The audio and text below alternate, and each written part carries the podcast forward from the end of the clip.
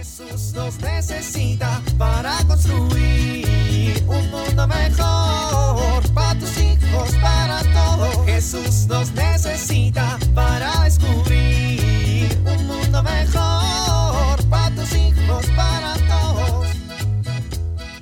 Listo. Ya está como nuevo el taladro. Ahora a poner las repisas. Voy a perforar cuatro veces, dos por cada repisa, al fin que son pequeñas. Veamos. Aquí el primero. No inventes, no inventes. ¿Por qué sale agua? Ay, no me digas que perforé el tubo de la llave del fregadero que va por dentro de la pared. Ay, no.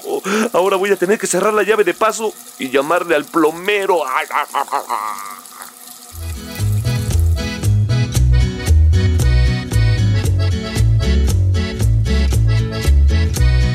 Mira, viejo, estas campanitas están muy bonitas.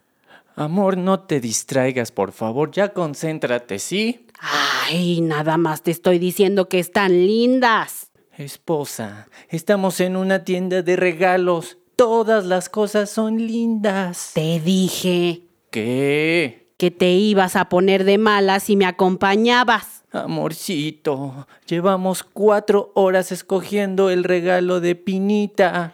Pues sí, Pinita es nuestra hijada, le tenemos que regalar algo bonito. Si yo hubiera venido... Ay, con tu pésimo gusto, le hubieras comprado unas flores en la esquina y las hubieras envuelto en periódico. Pero te dije, venía sola.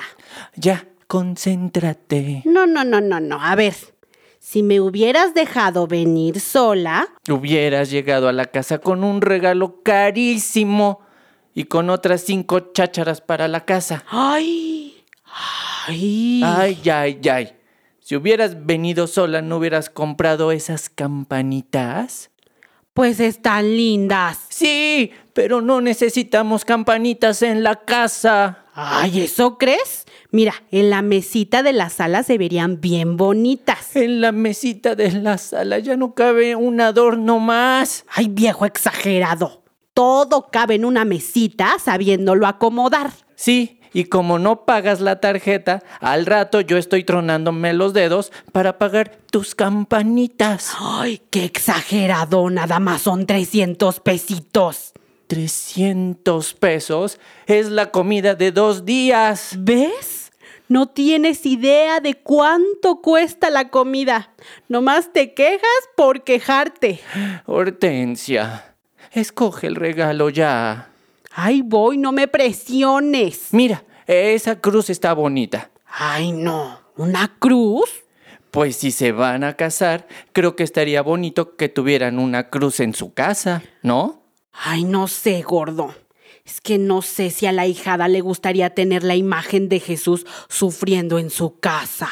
Bueno, si la hijada no sabe comprender lo que la cruz significa, entonces no necesita regalo. Lo que necesita es que la metamos en una catequesis. Ay, no seas grosero. No, no, no, no, no. A ver, la cruz es una imagen que nos recuerda la entrega con amor y sacrificio, pero también es una señal que anuncia la resurrección de Jesús, el triunfo de Dios sobre la muerte. La cruz es el anuncio de la resurrección y una invitación a descubrir en el sepulcro de Jesús la verdadera vida que nos regala. ¿Tú crees? ¡Újole! La que voy a mandar a la catequesis es a ti. Ay, pues deberíamos ir. Digo, ya que no te gusta acompañarme de compras, a ver si a la catequesis vas más contento. La imagen de la cruz nos debe ayudar a reflexionar como católicos. ¿Qué pasó después de la muerte de Jesús en la cruz? Y por consiguiente debemos invitarnos a preguntar, ¿qué significa para nosotros que Jesús haya resucitado? El mensaje de Jesús no es un mensaje de muerte, es un mensaje de resurrección y de vida. ¿Sí? Imagina todo el bien que nos hace como personas y como matrimonios reflexionar sobre la resurrección de Jesús, sobre cómo la presencia de Jesús renueva nuestras vidas y nos libera de la muerte. Es un mensaje maravilloso. Bueno, me acabas de convencer. Listo, cómprala y ya. Ay, no, es que ahora tengo dudas. ¿Cuál está más bonita? ¿Esa cruz de allá o esta cruz de acá? Ay, viejita, son cruces. Ay, Tacho, no seas mal hecho. Mira, pregunta cuál es la más barata y esa te la llevas, ¿va? Ay, claro que no voy a hacer eso.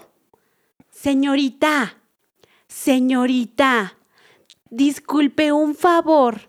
¿Me podría mostrar esa cruz de ahí y esa cruz de ahí?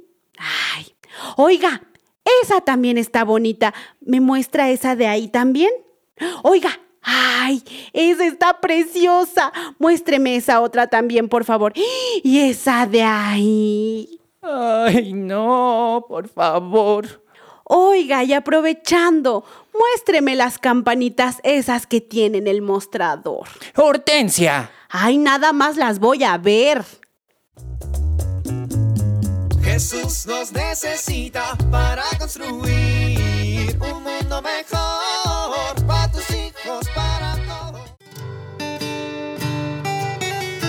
No sé qué hacer con este niño. No se puede estar quieto. Habla todo el día. No pone atención en sus clases. No logro que se siente a la hora de la comida. Corre por todos lados. Estoy agotada. ¿Qué puedo hacer?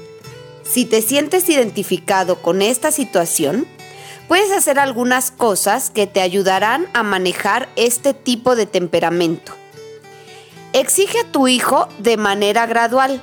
Es importante entender que le cuesta trabajo estar quieto. Exige momentos de atención cortos y permite que también tenga momentos de esparcimiento. Es importante ayudarle a dominar su cuerpo. Te propongo un juego. Cuando se sienten a comer, pídele que permanezca sentado sin moverse nada ni hablar durante un minuto. Así, a manera de juego, le ayudarás a que poco a poco logre tener dominio sobre su cuerpo y esto le permitirá aprender a estar quieto y a concentrarse.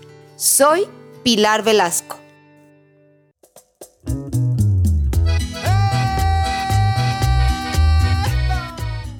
Oramos. Te damos gracias, Jesús, por compartirnos la vida que dura para siempre, que nos llena de alegría y fe en ti. Amén.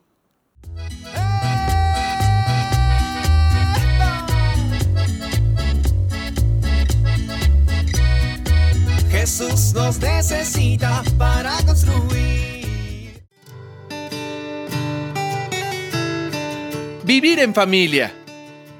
Propongamos de qué manera vamos a celebrar en familia que Jesús venció a la muerte, que resucitó y vive para siempre. ¿Cómo nos preparamos en familia para afrontar que la vida humana no termine en la tumba?